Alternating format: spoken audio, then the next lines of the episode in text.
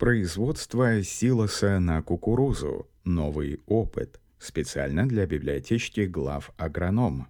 Приближается начало массовой уборки кукурузы на силос, поэтому самое время рассмотреть вопросы, влияющие на ее результативность. Здесь важно помнить, что силосные траншеи закладываем за 2-4 дня, а корм из них используем на протяжении года – Второй год подряд в Беларуси наблюдается снижение объемов производства травянистых кормов из-за неблагоприятных погодных условий, температура, осадки.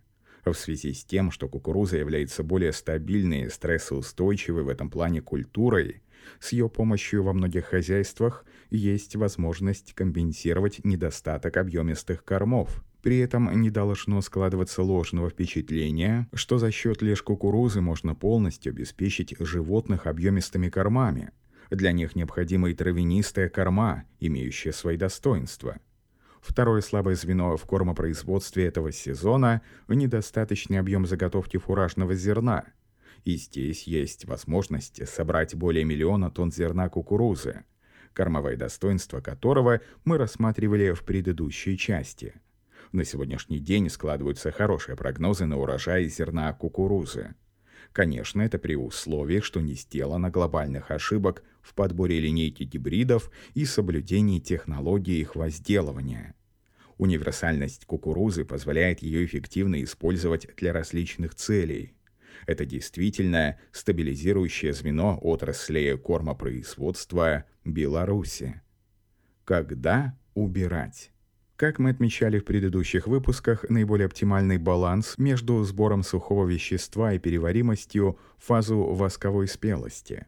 В связи с тем, что в хозяйствах большие площади и продолжительные сроки уборки, то начинают убирать кукурузу с молочно-восковой фазы. Если убирать слишком рано, фазу молочной спелости, неминуемы большие потери при силосовании и низкая питательность. Слишком поздно, полная спелость, одревесневает листостебельная масса. Хуже трамбовка, процессы ферментации и переваримости. Поэтому если удается уложиться с уборкой в 30-38% СВ в растениях, при площадях в хозяйстве тысяча-полторы тысячи гектаров – это хорошо. С отдельных полей в 32-35% идеально – Уборка кукурузы с оптимальным содержанием сухого вещества обеспечивается подбором гибридов по спелости. Начало календарных сроков уборки изменяется по годам, что обусловлено суммой эффективных температур, особенностями гибридов и сроками сева. В текущем году некоторые хозяйства раньше начали уборку кукурузы на силос, Например, Федорский Пинского района уже к 20 числам августа убирали гибрид Рикардинио в фазе восковой спелости с урожайностью зеленой массы 500-550 центнеров с гектара. Как определить? Наиболее просто начало уборки определить визуально, по степени зрелости початков. Если при разламывании початков средней части с боковой стороны зерновок доля кремнистого, запекшегося, более темного стекловидного крахмала составляет одну треть, этой фазы достигло большинство початков. Причем проверять необходимо не с края поля. Это сигнал к началу уборки на силос. Если надо более точно, дешево и в то же время относительно быстро определить содержание сухого вещества – Тогда высушите средний типичный измельченный образец в микроволновке. Еще вариант – определить в лаборатории. Есть более новый дорогой, но быстрый способ, уже используемый в некоторых странах ЕС. Прогнозируемая дата уборки определяется на основании обработки фотографий со спутников с помощью специальных программ. Достоверность около 95%. Цена вопроса – 4-5 евро с гектара. Насколько измельчать? Для нарезки будет зависеть от содержания сухого вещества в растениях. Вначале, как правило, она больше, далее уменьшаем. Согласно белорусским нормативам, она будет в пределах 10-20 мм, по немецким от 4-8 до 10 мм. Белорусские требования лучше для здоровья коровы, но при этом потребуют несколько больше затрат на трамбовку – Разумеется, во всех случаях корн-крекеры обрабатывают каждую зерновку. Отдельно стоит остановиться на новой для нас технологии шредлаж. Данная технология подразумевает большую длину резки, около 25-30 мм, и измельчение листостебельной массы и зерен специальными вальцами на кормоуборочных комбайнах «Класс». Причем стебли разделываются и в длину, перекручены для получения волокнистой массы.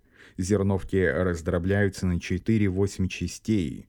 Все это должно способствовать увеличению контактной поверхности корма для работы бактерий и микроорганизмов в рубце жвачных животных. В хозяйствах Беларуси с 2018 года работают новые комбайны по данной технологии – при этом можно переоборудовать работающие в хозяйстве ягуары новыми валами и изменить количество режущих ножей. Высота скашивания. Если в хозяйстве достаточно травянистых кормов, то растения можно скашивать на высоте около 30-40 см. При этом повысится питательность корма, но несколько снизится урожайность. При грубом расчете каждая дополнительно оставленная 10 см стерни повышает содержание сухого вещества на 1%. Одновременно же общая урожайность снижается на 5%. В условиях этого года при дефиците травянистых кормов высота скашивания может быть ниже, около 10-15 сантиметров.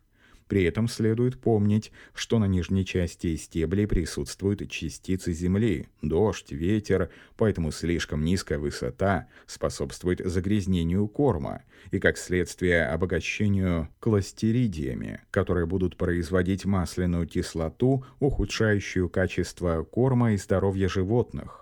Аналогичный процесс происходит при заезде техники на силосную траншею с налипшей на колеса почвой.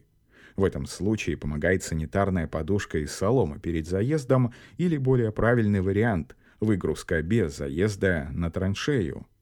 Кроме того, необходимо помнить, что больше всего лигнина, своего рода древесины, содержится в нижней части стебля и в стержнях початков. Поэтому низкий срез ухудшает переваримость и энергетическую ценность силоса но при этом надо учитывать и реальную ситуацию с кормами в хозяйстве, чтобы не получилось кормить животных очень хорошо, но недолго. Особенности регионов. В южном части центрального региона Беларуси нередко во второй половине сентября часть посевов кукурузы высыхает на корню.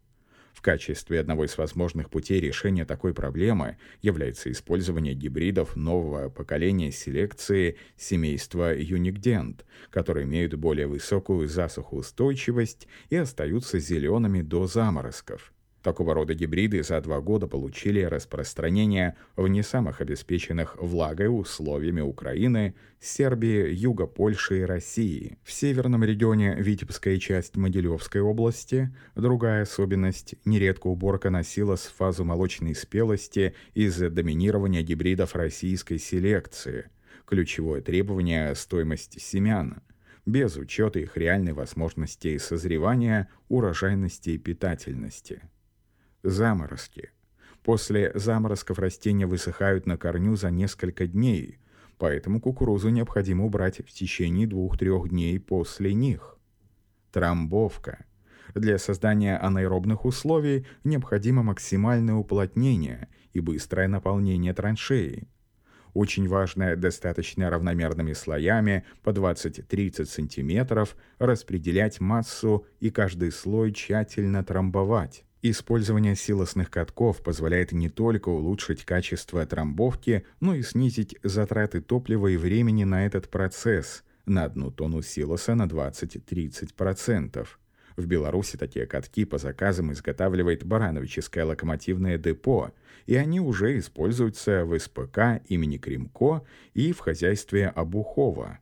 В конце дня или по окончании закладки силосной ямы достаточно отрамбовать от получаса до полутора часа, так как масса трамбовщика непосредственно влияет только на верхнее метр-полтора. Непрерывная трамбовка на протяжении ночи не является рациональной. Если силосная яма небольшие, лимитирующим звеном является распределение трамбовка, тогда одновременно при возможности лучше заполнять две ямы.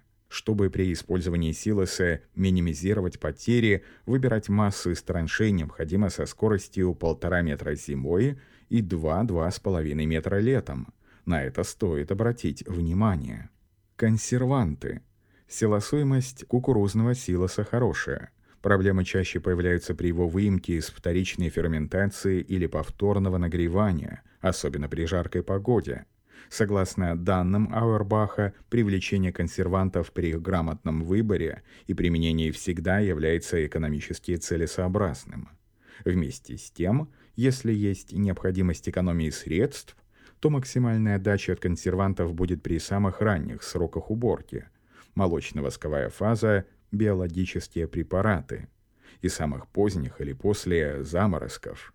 В этом случае лучшие химические консерванты, а также для повышения аэробной стабильности при летнем использовании корма. Консерванты эффективны при соблюдении технологии силосования. Потери – Наибольшие потери происходят в буртах и курганах. Их закладка наиболее оправдана при скармливании осенью и недостатке технических средств и топлива. Крывые потери по всей кромке основания, независимо от объема бурта, достигают полутора метра ширины и более. Чем больше курганы и углы сторон, тем хуже трамбовка. Трактор работает под наклоном и частично скатывается или буксует на склонах, а не трамбует. Укрытие. Траншею необходимо грамотно и вовремя укрыть пленкой, в том числе боковые стены, так как бетон тоже пропускает кислород. У пленок важна не только толщина, но и тип материала. Например, полиамидные пленки толщиной 120 наномикрона пропускают меньше кислорода, чем ПВХ. Способствует снижению потери сухого вещества в 1 кг в два раза. Таким образом, в процессе заготовки силоса нет мелочей – Каждое звено оказывает определенное влияние на конечный результат. Ваши коровы отблагодарят вас молоком за безупречный силос. Текст начитал диктор Михаил Воробьев специально для библиотечки глав агроном.